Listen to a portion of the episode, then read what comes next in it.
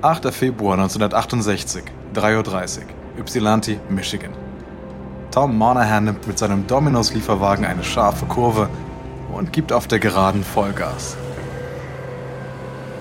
Sein Herz klopft, als er über die schneebedeckten Straßen der Stadt jagt. Er murmelt ein Gebet.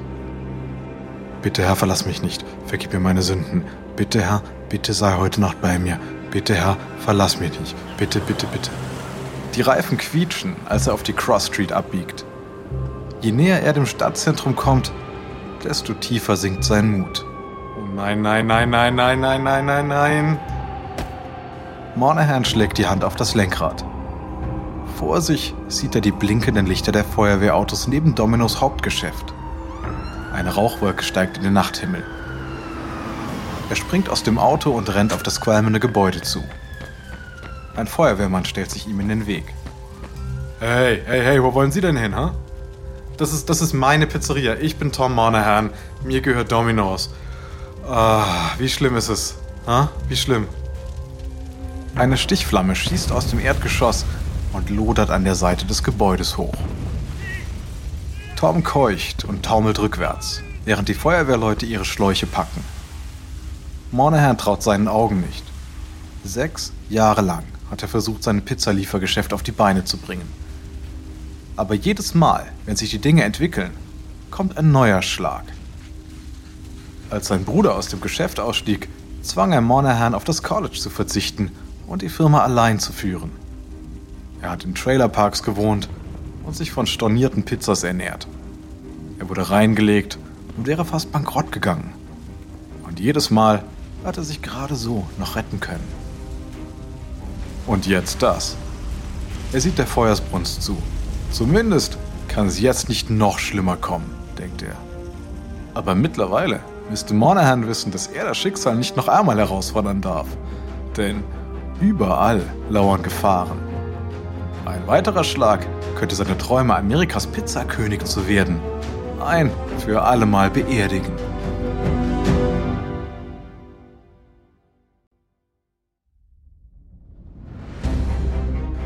Ich bin Alexander Langer für Wandery und das ist Kampf der Unternehmen.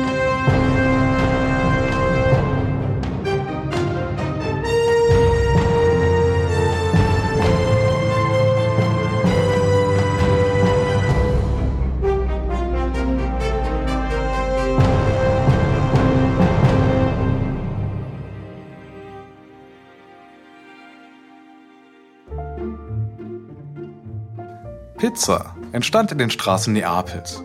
Sie ist das wohl vielseitigste Gericht aller Zeiten. Doch bis zum Zweiten Weltkrieg war Pizza außerhalb von Süditalien und der italienischen Viertel der US-Großstädte eigentlich kaum bekannt. Selbst in ihrer einfachsten Form ist sie mit ihren Schichten aus Hefeteig, Tomatensauce und Käse ein Leckerbissen. Je nachdem, wie man sie belegt, mit Salami, Sardellen oder sogar Ananas, bietet die Pizza verschiedenste Geschmackserlebnisse. Manche Varianten erreichen sogar Feinschmeckerniveau. Und die Pizzaindustrie verbucht weltweit einen Jahresumsatz von 130 Milliarden Dollar. In dieser Podcast-Reihe verfolgen wir den Wettstreit zwischen den heutigen Pizzakönigen, nämlich einerseits Pizza Hut aus dem Mittleren Westen und Domino's aus Michigan. Ihre sechs Jahrzehnte dauernde Rivalität hat nicht nur den Lieferservice hervorgebracht, sondern auch so viel Appetit auf Pizza gemacht, dass es sie in fast jedem Winkel der Welt gibt. Der Pizzawettbewerb begann 1958, also fast ein Jahrzehnt bevor die Domino's-Zentrale in Flammen aufging. Dies ist Episode 1 aller Anfang. Anfang 1958, Wichita, Kansas. Eine Frau stürmt in Carney's Market, ein Lebensmittelgeschäft. Sie hat dauergewelltes Haar, eine zusammengerollte Zeitschrift in der rechten Hand und einen entschlossenen Blick. Sie geht auf die Theke zu. Ein junger Mann mit kurzen schwarzen Haaren kommt aus dem Hinterzimmer. Dan Carney ist der Stiefsohn des Ladeninhabers. Er kennt die Frau. Es ist Molly, die Vermieterin. Hi, hi Molly. Na, was gibt's denn? Wolltest du hier nicht ein Geschäft eröffnen, Dan? Ja, ja, das will ich. aber ich habe noch keinen richtigen Plan. Molly wedelt mit der Zeitschrift. Ich will ja nebenan das Geschäft vermieten, das weißt du ja, ne? Ja. Naja, Dan, warum eröffnest du dort nicht eine Pizzeria? Eine, eine was? Eine Pizzeria. Ein Schnellrestaurant, das Pizzas verkauft. Dan ist verwirrt. Hm, ich habe nur einmal im Leben Pizza gegessen. Hat mir nicht geschmeckt. Naja, ich bin auch nicht immer gern Vermieterin und vermiete trotzdem. Hier, schau mal hier. Molly zeigt Dan einen Artikel in der Zeitschrift. Pizza ist an der Ost- und Westküste in aller Munde, steht dort. Hier steht, dass man nur einen 200 Dollar teuren Ofen und einen Verkaufsraum braucht. Mehr nicht. Und dann kann man schon loslegen. Hä? Was meinst du, Dan? Laut dem Artikel kann eine gute Pizzeria mehr als 700 Dollar pro Woche einnehmen. Denn eine Pizza kostet in der Herstellung lediglich 20 Cent. Aber der Verkaufspreis reicht bis zu einem Dollar 50. Burgerläden können von so einer großen Marge nur träumen. Dan findet Gefallen an der Idee. Pizza ist ein günstiges Geschäft für den Einstieg, die Nachfrage steigt rasant das Gewinnpotenzial ist groß. Und in Wichita, Kansas, gibt es keine lokale Konkurrenz. Molly, Molly, das klingt nach einer ziemlich guten Idee eigentlich. Aber. Aber was? Aber was? Ich, ich weiß nicht, wie man Pizza backt. Ja, dann mal schnell lernen. Auf, auf, los geht's. Dan folgt dem Rat. Er gründet mit seinem jüngeren Bruder ein Unternehmen, das sie nach ihrem kleinen Backsteinhaus nennen. Pizza Hut. Sie finden einen Koch, der früher in einer Pizzeria gearbeitet hat. Aber der Mann hat das Rezept für Pizza vergessen. Und so bringt er ihnen stattdessen ein Rezept für Baguette bei. Das Ergebnis ist dann ein Pizzaboden, der so dünn und knusprig ist wie ein Cracker. Aber die Brüder kennen den Unterschied einfach nicht. Und daher legen sie einfach los. Im Mai 1958 findet die große Eröffnung von Pizza Hut statt. Der Laden ist voll. Die Carney-Brüder haben jeden eingeladen, den sie kennen. Und anscheinend kommen auch tatsächlich alle. Wie in einer langen Prozession treffen Großfamilien, Nachbarn, Freundinnen, Kumpels und Mitstudierende ein. Sobald ein Platz frei wird, rückt ein neuer Besucher nach. Mit dem Bestellblock in der Hand begrüßt Frank Carney ein junges Paar. Herzlich willkommen. Was möchten Sie bestellen? Der Mann starrt auf die Speisekarte. Er möchte seine Begleiterin mit seiner Lässigkeit imponieren. Aber jetzt ist er verunsichert. Gute Frage. Ich, ich weiß es nicht. Äh, ziemlich große Auswahl hier. Ähm, ah, sagen Sie doch einfach, welche Pizza wird denn hier am häufigsten bestellt? Frank hört diese Frage schon den ganzen Abend. Naja, die mit Pepperoni oder mit italienischer Salami? Gut, dann nehmen wir die mit der Salami. Frank geht mit der Bestellung zu seinem Bruder in die Küche. Dan rollt den Teig aus und wirft die Scheibe in die Luft, um Eindruck zu schinden. Der Boden ist fertig. Dan verteilt die Soße, legt den Mozzarella darauf und dann die Salamischeiben, bevor er den Fladen in den Ofen schiebt. Ein Nachbar nähert sich. Dan, das war meine allererste Pizza und ich fand sie toll. Ich komme wieder und ich empfehle euch auch allen meinen Bekannten. Hey, vielen, vielen Dank. Das ist aber nett. Ähm, Dan, sag mal, sag mal, brennt da was? Hm? Dans Augen weiten sich. Natürlich die Pizza. Er dreht sich um und holt sie aus dem glühenden Ofen. Geschwärzte Flecken von verbranntem Käse überziehen die Oberseite. Dan denkt, dass die Pizza gerade noch genießbar ist. Und das ist, zumindest für heute Abend, eigentlich gut genug. Für die meisten Besucher von Pizza Hut ist es tatsächlich die erste Pizza in ihrem Leben. Und ob sie nun vollkommen gelungen ist oder nicht, sie ist eine Offenbarung. Da spricht sich in Wichita schnell herum und die Brüder beginnen, in ihre Backkünste zu investieren. Ende 1958 nimmt Pizza Hut wöchentlich 1000 Dollar ein. Die Carneys eröffnen zwei weitere Pizza Hut Restaurants in Wichita. Innerhalb weniger Monate laufen die neuen Läden genauso gut wie der erste. Dann beginnen die Brüder Franchise-Rechte an Bekannte zu vergeben. Für nur 100 Dollar im Monat erhalten die ersten Franchise-Nehmer der Kette das Recht, eine Pizzeria oder gleich mehrere in ihrer Gegend zu eröffnen. Der Schnäppchenpreis ist ein Akt der Großzügigkeit, der allerdings später zu Problemen führen wird. Die Franchise-Gebühren bringen den Carnies nicht viel ein, aber sie dienen der Expansion. Schon bald schießen die Pizza Hut-Filialen vielerorts aus dem Boden. Doch die Carnies sind nicht die einzigen mit dieser Geschäftsidee. In Michigan sind zwei andere Brüder dem Duft von schmelzendem Mozzarella auf der Spur. September 1960. Ypsilanti, eine Stadt in der Nähe von Detroit. Die Brüder Jim und Tom Monahan gehen auf eine geschlossene Pizzeria zu. Auf dem Schild über der Tür steht Dominic's. Jim Monahan schließt die Tür auf und tritt mit seinem älteren Bruder ein. Der Laden steht zum Verkauf. Jim möchte ins Pizzageschäft einsteigen und Tom als Partner gewinnen. Er ist überzeugt, dass das abendliche Arbeiten in der Pizzeria für beide Vorteile haben könnte. Auf diese Weise könnte Jim seine Anstellung als Postbote behalten und Tom sein Architekturstudium fortsetzen. Aber das Geschäft ist kein bisschen attraktiv. Alles ist von Staub bedeckt und es gibt nur Platz für zwei winzige Tische und Stühle. Jim, mm -mm, das ist zu klein. Naja, aber wir könnten den Studenten hier aus der Gegend Pizza zum Abholen verkaufen. Tom beginnt zu grübeln. Welches Angebot würde das Geschäft erfolgreich machen? Ah, wir könnten auch eine kostenlose Lieferung anbieten. Hm, das fänden die Kunden bestimmt ganz gut. Hm? Jim zieht die Augenbrauen hoch. Im Jahr 1960 gibt es noch so gut wie gar keinen Lieferservice für Essen. Lieferung, ja? Das ist doch mal eine Idee. Denn dieser Laden hat alles, was wir brauchen. Dominik überlässt uns den Namen und er wird uns auch das Pizzabacken beibringen.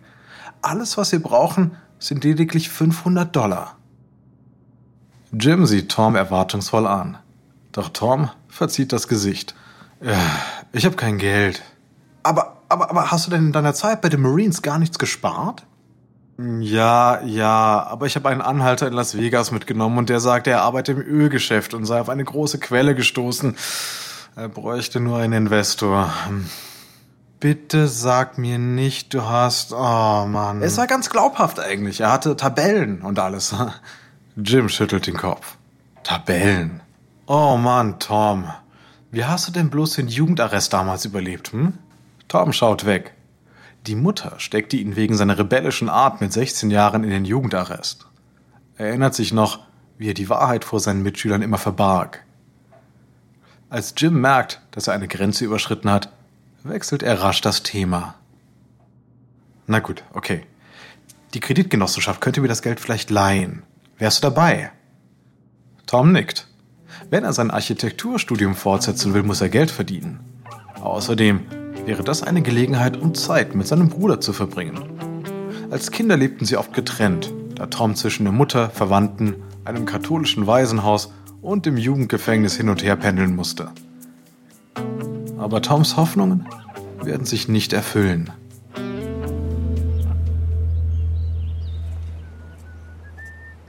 Es ist August 1961 und Tom Monahan kommt voller Tatendrang bei Dominics an.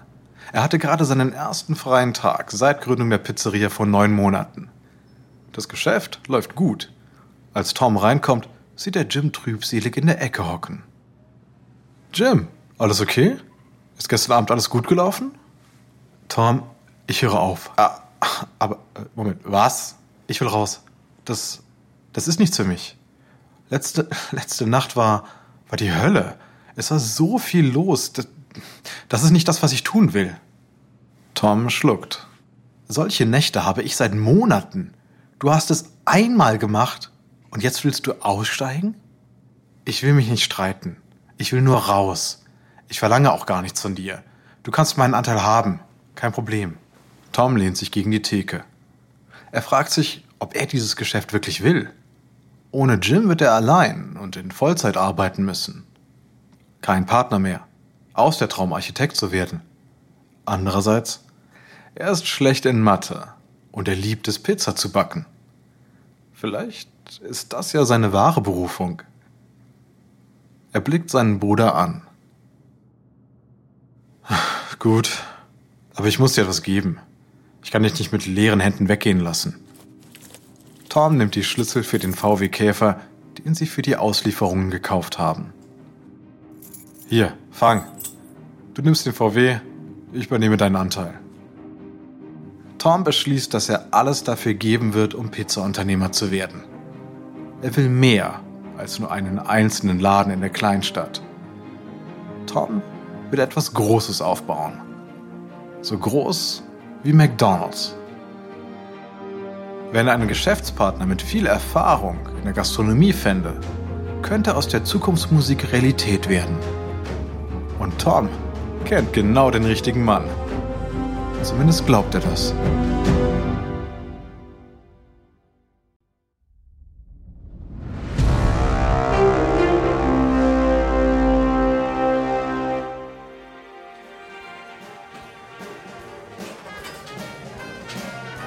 Anfang 1963. Im Shakey's Pizza Parlor in Tampa, Arizona geht es hoch her. Auf der Bühne spielt eine Dixieland Jazzband, während das Personal mit heißen Pizzas und Bier an die Tische eilt. Aber nicht alle haben Spaß. Die Pizza Hut Gründer Dan und Frank Carney sitzen in einer Ecke und schauen dem Treiben mit Skepsis zu. Dank des unstillbaren Appetits auf Pizza besteht die Pizza Hut-Kette nun aus 43 Restaurants allein im Mittleren Westen.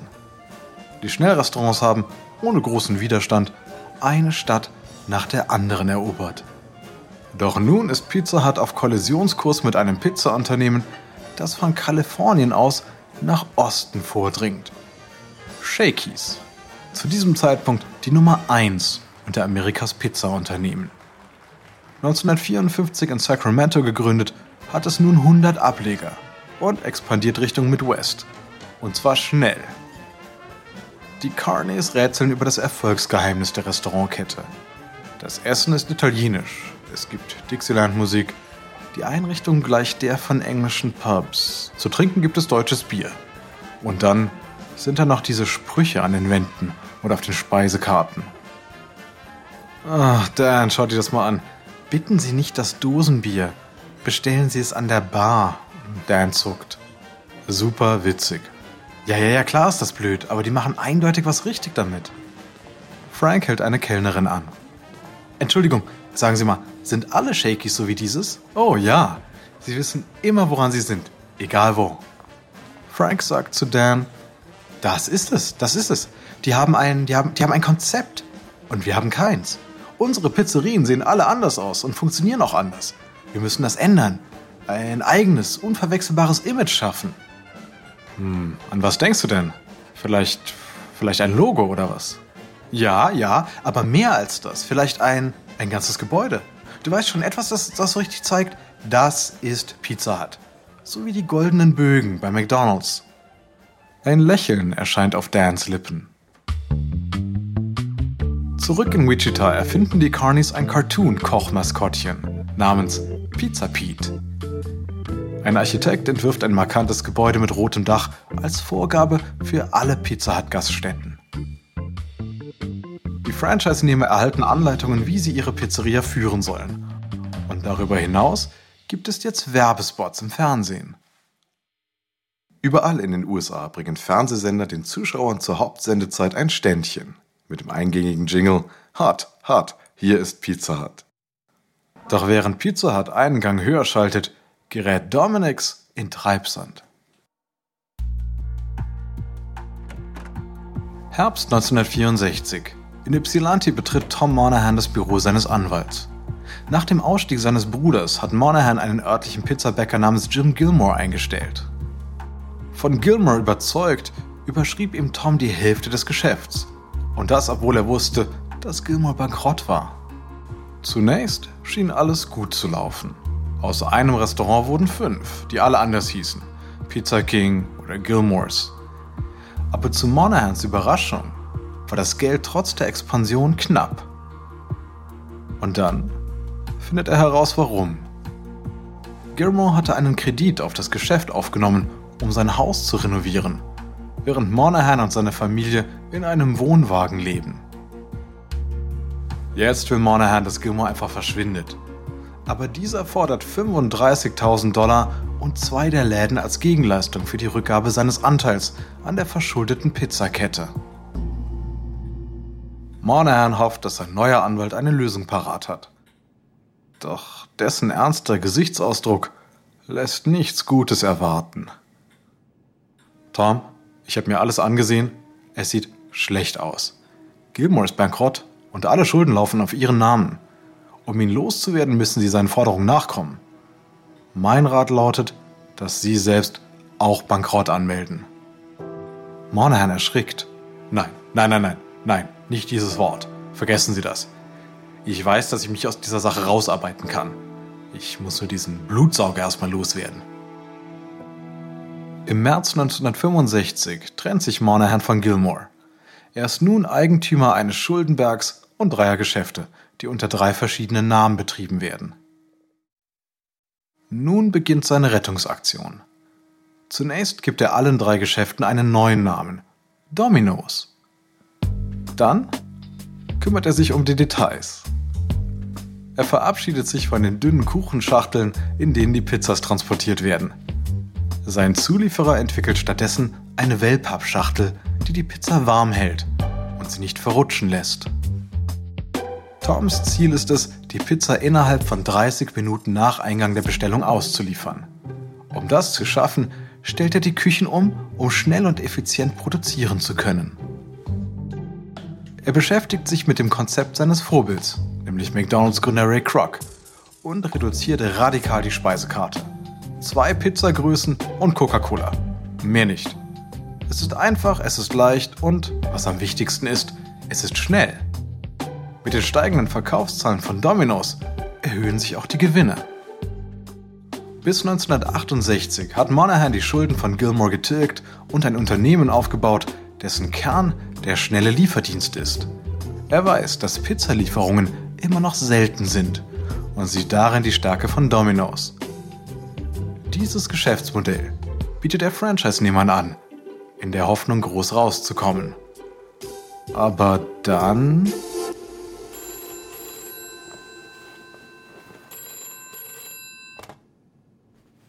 Oh, wer ist da? Oh, es ist 3 Uhr nachts. Tom, Tom, ich bin's, Bob. Du musst sofort kommen, steh auf. Deine Pizzeria brennt.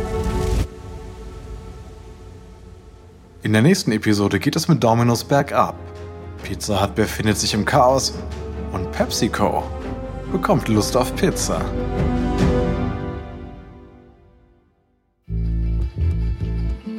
Dies ist Episode 1 von Kampf der Pizzagiganten aus Kampf der Unternehmen von Wandery. Ein kurzer Hinweis zu den Dialogen, die Sie soeben gehört haben. Wir wissen natürlich nicht genau, was gesprochen wurde, doch die Dialoge basieren nach bestem Wissen auf unseren Recherchen. Ich bin Ihr Sprecher, Alexander Langer. Tristan Donovan hat diese Geschichte geschrieben. Karen Lowe ist unsere leitende Produzentin und Redakteurin, herausgegeben und produziert von Emily Frost. Sounddesign von Kylie Rendell.